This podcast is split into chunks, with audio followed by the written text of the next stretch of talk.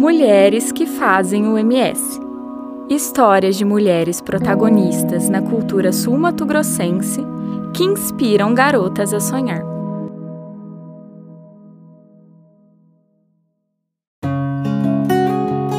Lenilde Ramos, escritora.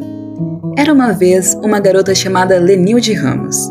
Lê amava artes, como música, teatro e principalmente ler e escrever livros. Ela também tinha um coração muito bom, e aos 17 anos, quando estava na faculdade, Lê participou e deu início a uma pesquisa no Hospital São Julião, onde cuidava de pessoas doentes, pesquisando e escrevendo sobre a hanseníase no Brasil. Depois de muito trabalho duro e seguindo sua paixão pelos livros e escrita, ela decidiu escrever um livro chamado História Sem Nome, sobre tudo o que tinha coletado e vivenciado no hospital.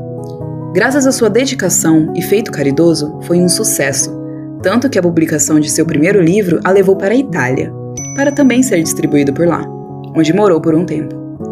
Não só isso, Lê representou o estado de Mato Grosso do Sul num projeto de divulgação turística e econômica realizada na sede das Nações Unidas, ONU, em Nova York. Sua dedicação à escrita continuou firme e ela ainda continuou escrevendo e publicando livros, se tornando assim uma ativista forte e com uma ótima imagem no estado, seu trabalho é aclamado e muito bem visto, construindo e formando muito bem sua vida no ramo da arte.